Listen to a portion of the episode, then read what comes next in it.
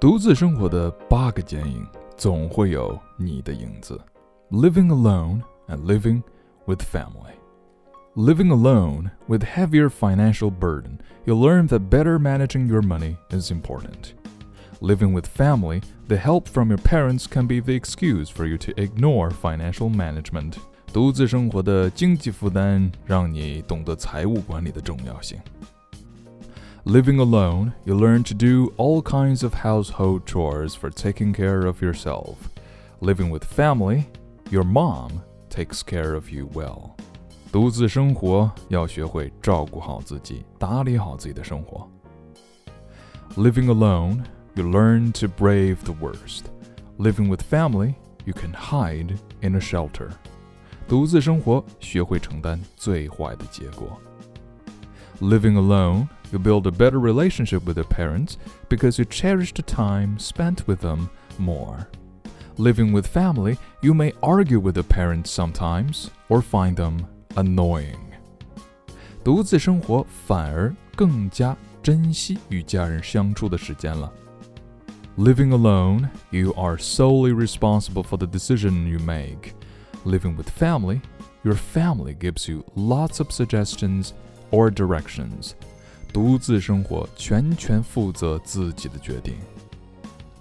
Living alone, you are free to do whatever you like, so you realize the importance of having a clear direction. Living with family, you tend to follow the lifestyle and habits of your family. 独自生活，自由度更高，方向更重要。Living alone, you are more likely to make mistakes, but you can learn from them. Living with family, you are well protected, so you can hardly learn from experience. 独自生活能够从自己犯的错误中获益。Living alone, you have more time and space to understand who you are. Living with family, you communicate with your family, but not with yourself. 独自生活，你有更多的时间和空间 来跟自己打交道，可以更深刻的认识自己。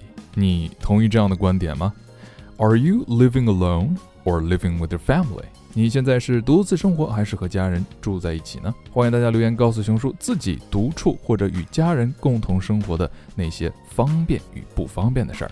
今日跟读金句。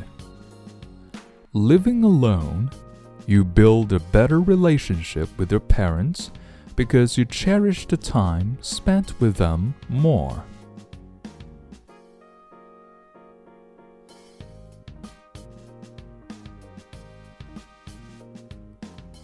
Living with family, you can hide in a shelter.